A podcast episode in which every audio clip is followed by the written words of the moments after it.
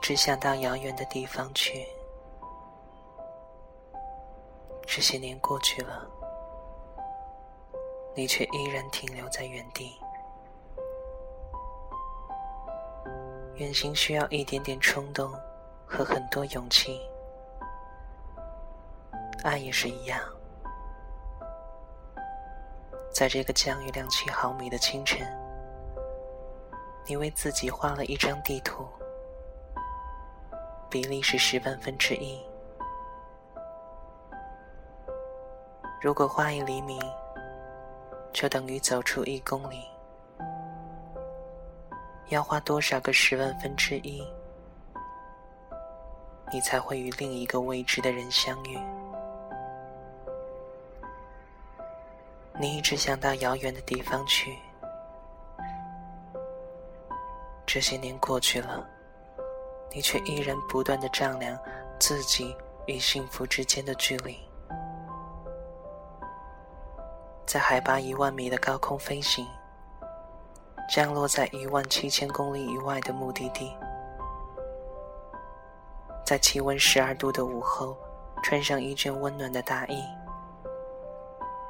用两个小时的时间看完一场电影。在这个降雨量七毫米的清晨，你小心擦拭着自己心中的量雨器，它清晰的刻度纸上。还留有雨水的痕迹。如果爱和回忆可以计量，你的刻度尺又在哪里？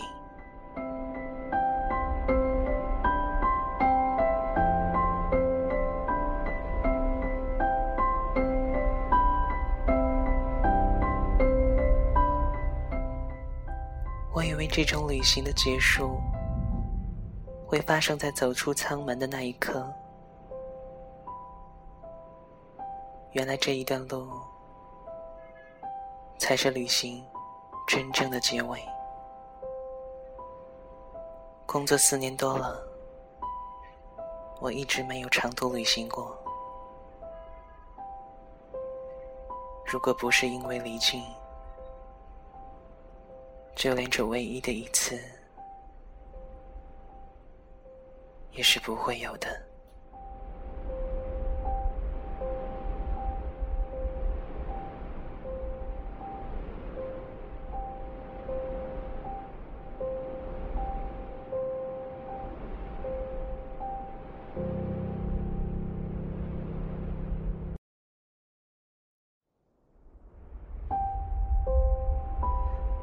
这一年，几乎每一天的清晨，都在呼啸的地铁车厢里，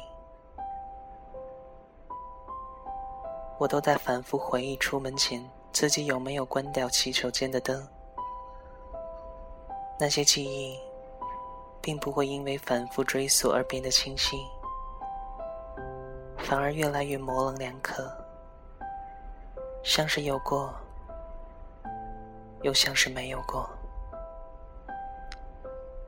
回到北京的这个傍晚，我因为找不到眼药水，开始陷入了再一次的反复回忆，一次又一次。回忆收拾行李，从束河的客栈离开，到丽江，再上飞机，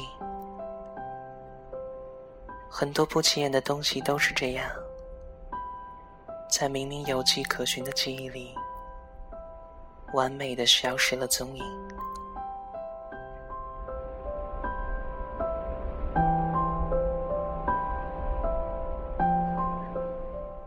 李静是我毕业后第一份工作时的同事，除了名字和部门以外，对他几乎一无所知。如果不是一年前有个同事移民。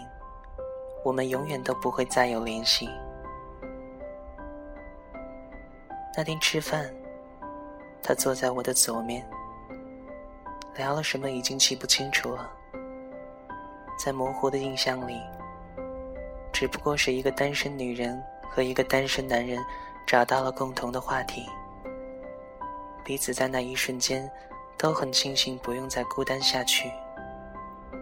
我们迅速进入了状态，经常聊天、约会，很快的住在了一起。我们都只是孤独生活在北京的平凡男女，生活是快速又毫无意义的循环。我们将租来的房子称为家，像小动物一样轻易而单纯的相互取暖，毫无保留。爱情就是一件温暖又实在的小事。让彼此不再孤立无援，有了依靠。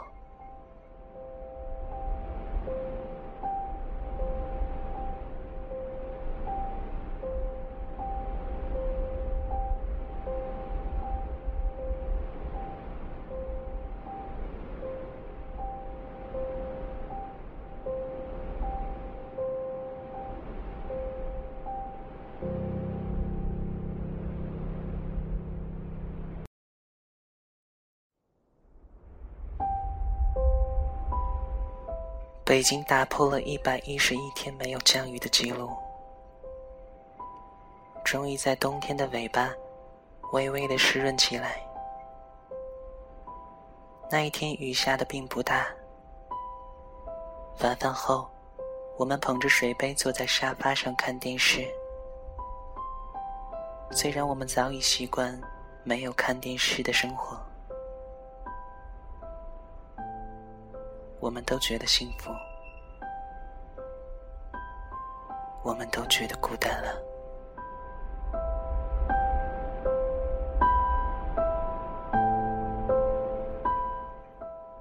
然而，令我没有想到的是，从束河回来后，我的眼药水不见了。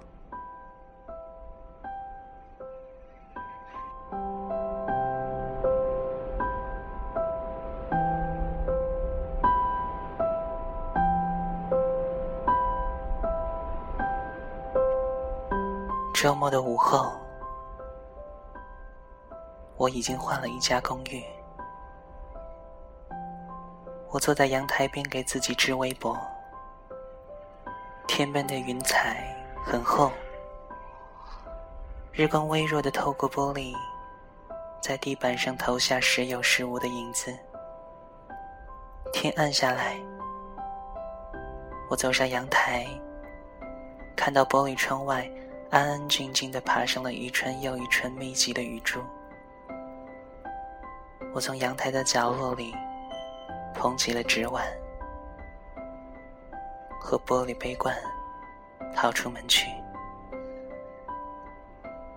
电梯小姐一脸惊讶地看着我手上的东西，忍不住问：“你拿的是量雨器？已经做好了很久了。”终于下雨了，我对他笑笑，他依然满脸不可思议的表情。显示屏上的红色数字，终于一格一格从九跳到了一。我冲出了电梯，在楼梯口的台阶边，我弯下腰放好凉雨器，忘了带雨伞。当我抬起头时，只看见自己的额前发梢上挂着一串晶莹的雨珠。雨水落入凉雨器，卷起了微小的水花，最终都受着透明的玻璃量杯流了下去。这场雨只下了不到三个小时，透明的量杯里。雨水刚好压线，七厘米。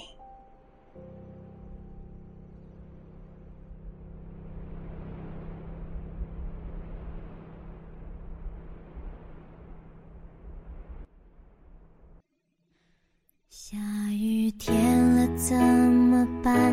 我好想你。不敢打给你，我找